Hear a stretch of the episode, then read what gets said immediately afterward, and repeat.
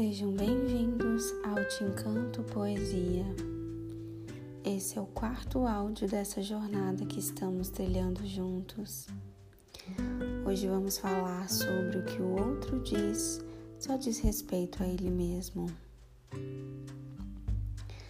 De uma forma natural, acho normal dar opinião sobre o outro, desenhando e fazendo pouco.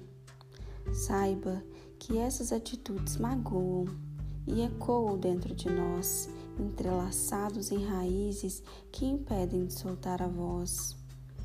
Quebre esse padrão de aceitar somente então.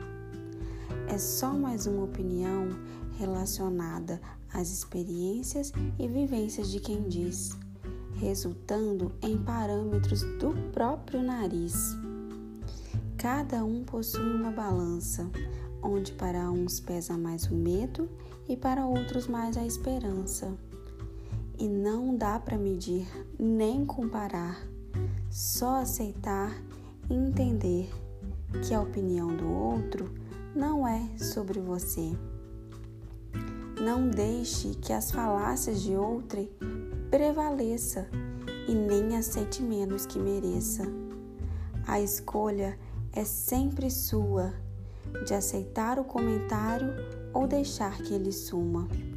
Você tem o controle dos seus atos e da sua vida. Deixar que isso seja feito por outra pessoa não é a saída. Cuide de quem você é. E mesmo que digam que não vale a pena, nunca perca a magia de sonhar. Você pode sim realizar. É só acreditar. Namastê.